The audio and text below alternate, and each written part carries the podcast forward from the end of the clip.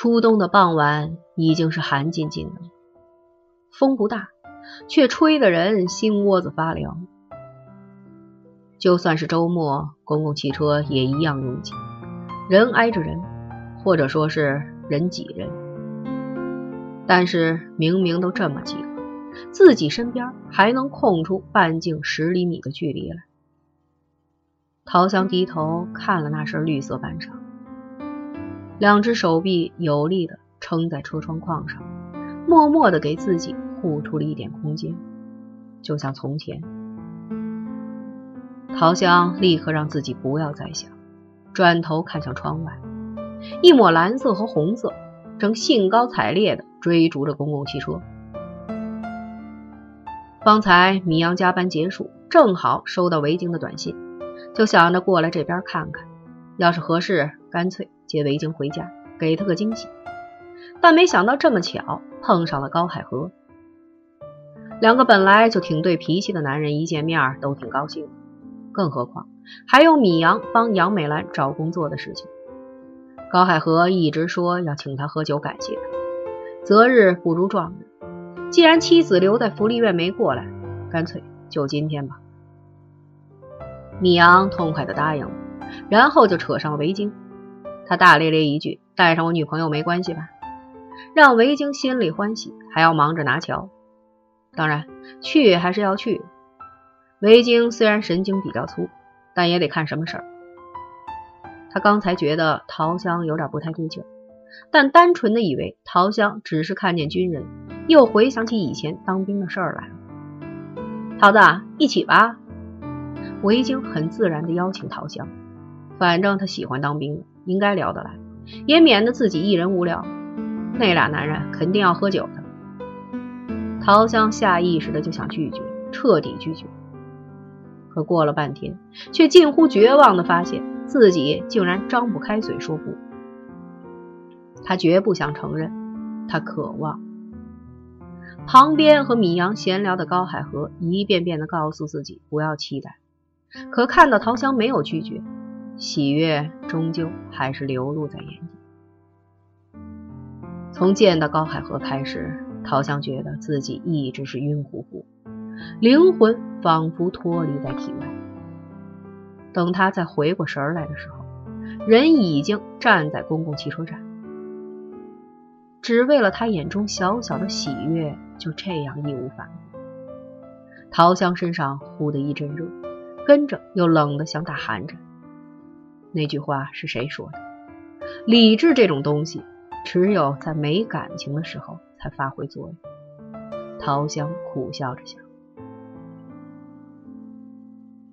根本不知道波涛暗涌的米阳就想着，当兵的挣钱不多，干脆提议去吃小林家的烤鸡翅，经济实惠又解馋。魏京同学是只要有的吃，一般不挑食。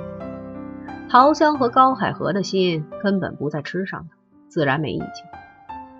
告别了福利院的工作人员，四个人出发。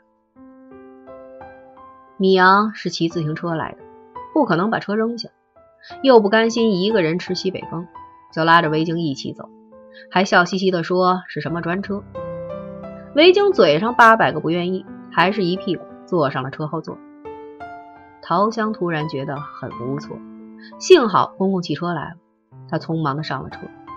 虽然没有回头，但就是知道高海河跟在自己身后，那种感觉踏实又惶恐。这会儿，陶香就看见米阳玩命的蹬车追公交，维京坐在后面搂着米阳的腰，还大笑着拍打着他的肩膀，大呼小叫的喊些什么，不时的还冲自己招个手。惹得公共汽车里一半的群众都跟看耍猴似的，瞅着外面乐。俩疯子，陶香忍不住笑嗔了一句：“悲伤或许只能自己品味，幸福却很容易传染。”看见陶香不经意流露出的笑容，高海河觉得心里的一角顿时柔软了下来。这些年，周边的环境变了，周边的人也变了。甚至自己也不似从前了，但他的笑脸还是那么柔软又明亮，一点没变。真好。相对于车上心事重重的桃香和高海河，车外的米阳和维京正享受着一种新奇的体验。从小就认识对方，什么丑态没见过，恨不得对方身上几根汗毛都知道。可一变成男女朋友，那股新鲜的、特别的、甜酸适口的感觉，还是让他们想要一尝再尝，好像两人都得了肌肤饥渴症，怎么碰触都不够。等骑到小林家饭馆跟前，满头大汗的米阳就剩下趴在车把上倒气儿了。维京笑嘻嘻的下了车，跑到已经到了的陶强跟前。行啊，这地方靠里，我还担心你们找不到呢。咱可是侦察兵，还怕找不到目标？陶香脱口而出。刚说完，他就咬住了嘴唇。一直默不作声的高海河抬手往下压了下帽檐。哈，少来！你不就当了三年通讯兵吗？侦什么查呀？浑然不觉的维京哈哈大笑，陶香也跟着一笑。已经缓过气来的米阳缩好车走了过来。陶香不是，人高营长可是实打实的侦察兵。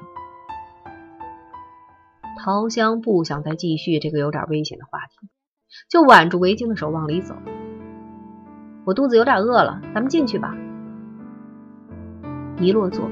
自然是米阳、高海河坐在一边，维京和桃香一边。点菜上酒，小伙计突然找不到瓶起子，就看见高海河用手指在瓶口那么一捻，呲的一声，啤酒就打开了。哇！维京忍不住惊叹了一声，这招太酷了。米阳本来也挺佩服，却看不得维京那副崇拜的表情。有那么夸张吗？不用那么崇拜吧。维京切了一声，不夸张，你拧一个我看看呀，我也崇拜你。米阳被他噎得直瞪眼。高海河微笑着说：“其实没什么难，就是一个指力和角度的问题。”有这个话题做引子，米阳就开始和高海河聊上。维京也好奇地问了几个绝对军盲的傻问题。高海河非常有耐心。回答的清晰明了，偶尔还加点小幽默。维京很快对这个他原以为又粗又土的军人改观。趁着米阳和高海河在干杯，维京小声在陶香耳边嘀咕：“原本以为当兵的粗鲁又没文化，脏话不离口，没想到居然还有风度翩翩的。仔细看，还挺男人的。”陶香从进门几乎就没开过口，一直端着杯可乐轻饮着，好像很专注的在听维京叽叽喳喳。眼前的情景让他有种奇怪的幻觉，自己和高海河就是一对，正非常开心的和自己的好朋友夫妇在吃饭聊天，一切都那么和谐自然。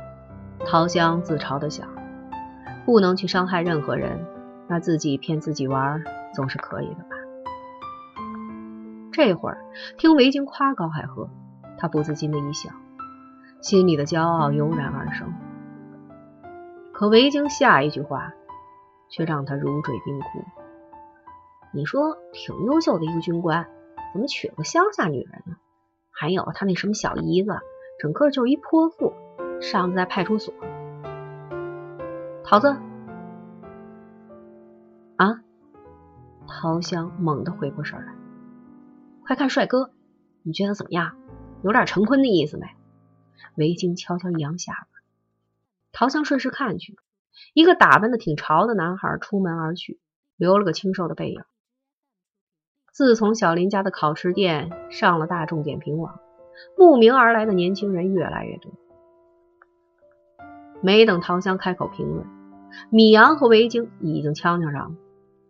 高海河看他俩嘲来讽去的，就想劝。陶香笑说了一句：“你甭管，他俩就这样，是吗？”高海河顺嘴接了一句，然后一愣。这似乎是他们两人今晚说的第一句话。高海河飞快的看了一眼陶香，他脸上的微笑并没有减少，淡淡的。没一会儿，米阳和维京已经掐到了尾声。一个说你以后不许看美女一眼，另一个说那你也不许看帅哥。说完，看看周围不时经过的帅哥美女，可能都觉得这许诺不太靠谱。两人对看了一眼，米阳说：“反正我们共勉吧。”成，维京答应个痛快。陶香和高海河不约而同的笑了出来。听到对方的笑声，两人同时对看了一眼，认真又毫不躲闪的看了一眼。也许是曾有的默契，一直埋在心底，不曾消失。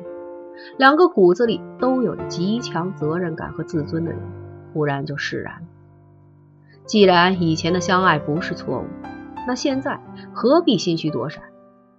除了伤害爱情，我们没有伤害过任何人，不是吗？想到这儿，陶香把杯里的可乐喝掉，又倒了满满一杯啤酒，举起，声音清脆。高营长，我敬你。为了这身军装，米阳和维京停止了说笑，就看见高海河拿起剩下的小半瓶啤酒，跟陶香的杯子一碰。为了这身军装，他仰头一饮而尽，陶香也一口喝了下去。是的，军装，这是他们所追求的，也见证了他们共同经历过的最美好的时光。米阳稍稍有点吃惊，陶香居然主动跟高海河干杯。看来维京说他对部队感情很深，果然是真的。不过怎么有点……他下意识的看了一眼维京，维京拿着一块鸡骨头，正嘬得有滋有味，眼光却在陶香和高海河之间飘来飘去，不知道在想什么。放下心事的高海河。恢复了军人的豪爽，他和米阳你一杯我一杯，喝得痛快，聊得痛快。陶香则和维京随意的聊着天，说些女孩子之间的琐事。饭桌上的气氛和谐到了极点，外人看着真像两对小夫妻在聚会。男人一喝多就爱吹牛，米阳和高海河正讨论着警校和军校的差别，自己当初有多威风时。米阳的电话响了起来，赐予我力量吧，我是希瑞。半个饭馆的人都去看他，早就习以为常的米阳接了电话：“喂，妈，你有事吗？我，我在外面吃饭呢，跟朋友啊。对，我不回去吃了。刚上厕所回来的维京跟桃香说：“桃子，你去吧，现在厕所没人了，赶紧的。”米阳刚想捂上电话，那边的米妈妈已经追问：“我怎么听见围巾的声音了？”米阳在心里吐了吐舌头，老妈这耳朵忒好使了吧？他也不想欺骗母亲。是啊，还有……他剩下的话没说完，就听见父亲的声音响起：“儿子在哪儿呢？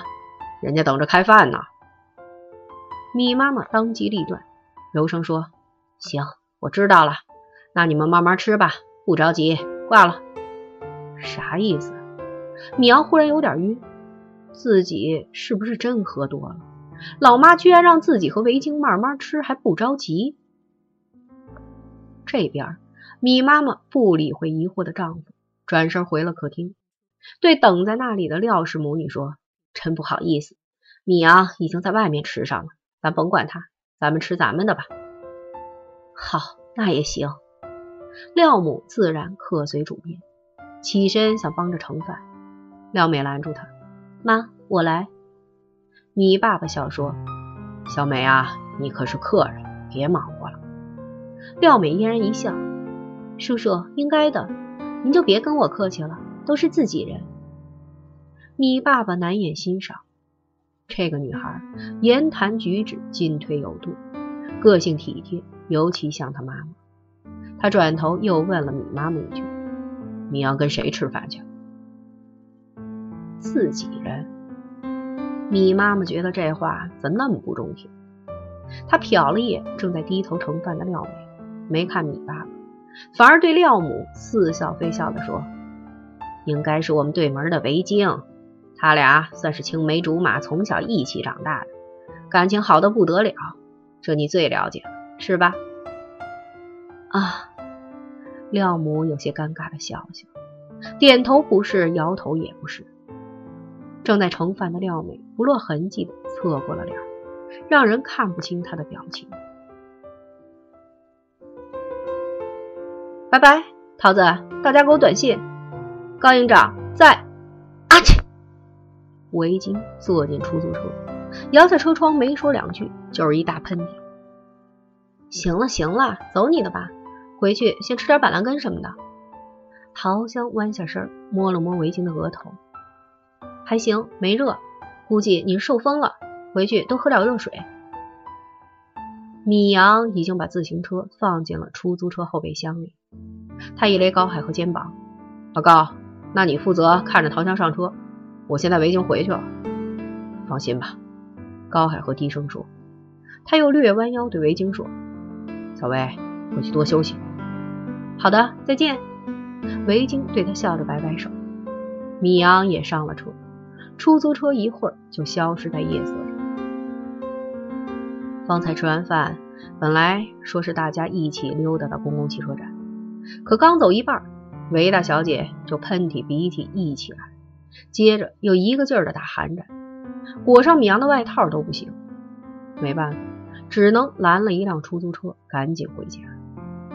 虽然米阳和维京都隐约觉得桃香和高海河之间的气场有点怪。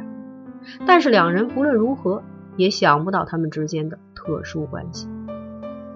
刚才看两个人处的不错，也就很放心的把桃香的安全交给了解放军叔叔，自己先回家。这边远没有城里繁华，虽然才八点多，路边的行人已经不多，好多小店都关门了，而且出租车也很少。陶香站在路边张望着。夜风一吹，他不自觉地紧了紧领口，忽然觉得身上一热，一股熟悉的味道带着温度包围了他。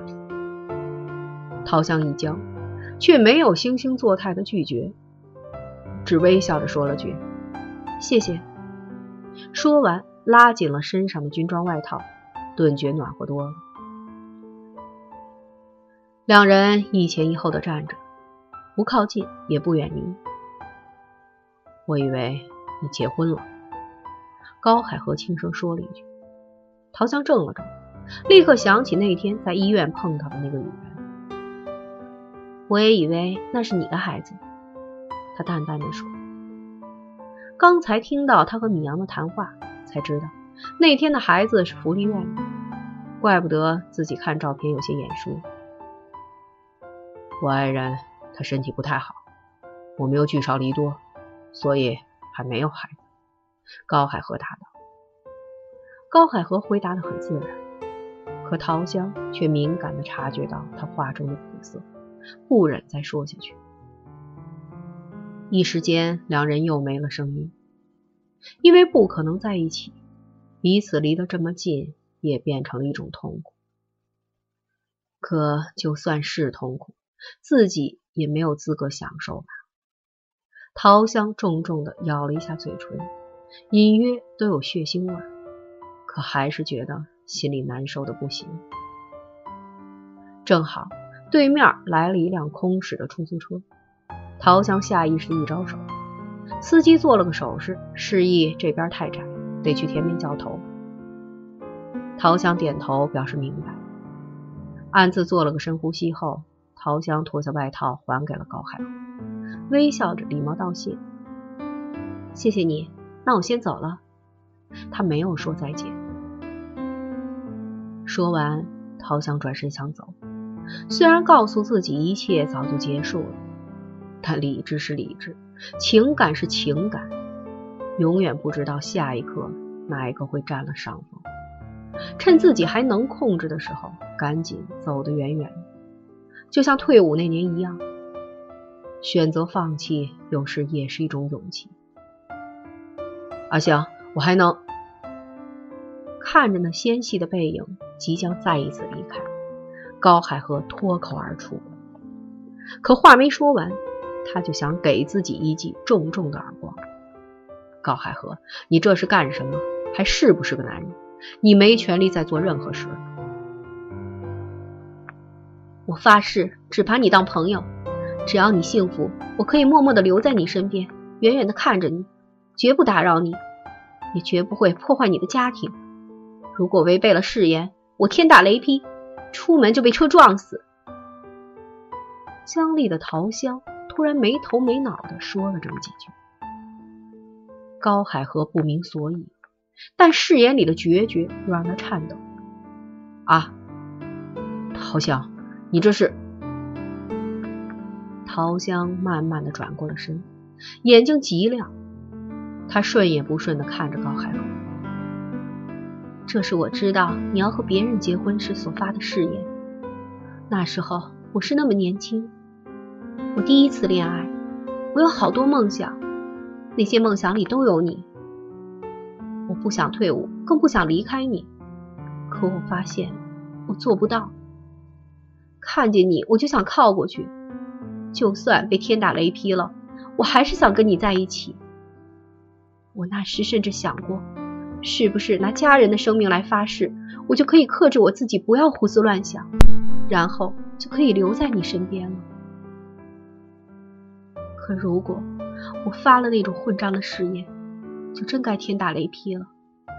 所以，我退伍，你也不用难以抉择。以后再后悔。他的声音越说越低，但字字句句都扎在了高海河心里。他狠狠地闭了下眼睛，开口想说什么，喉咙却仿佛被塞满了沙。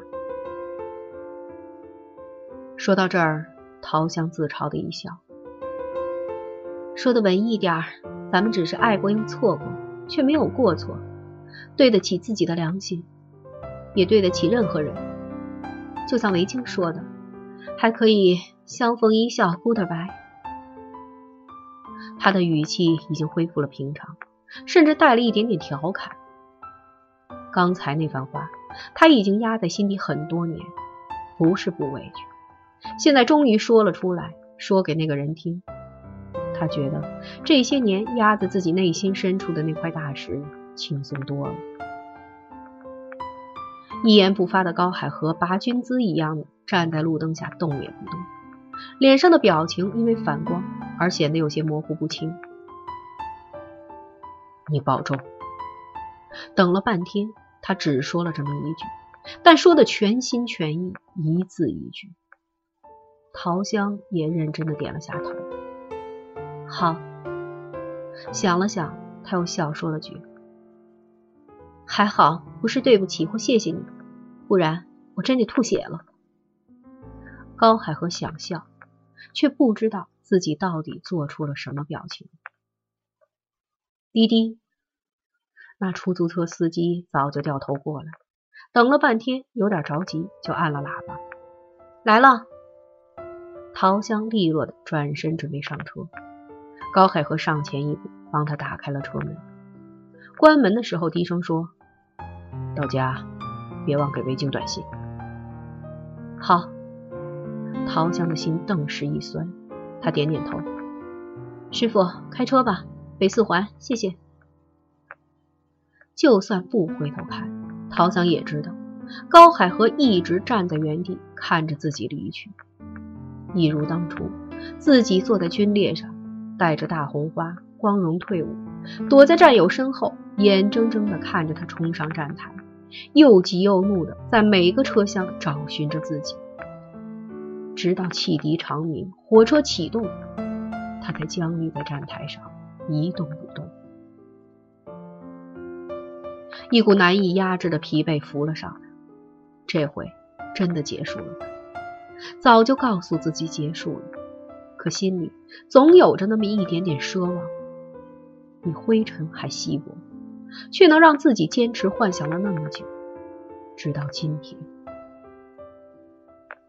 陶香把脸贴靠在冰冷的车窗上，看着路边飞快倒退的树影，回想着那时的自己是怎样的泪流满面、无声哽咽。想到这儿，他下意识的伸手摸了脸一下，然后苦笑。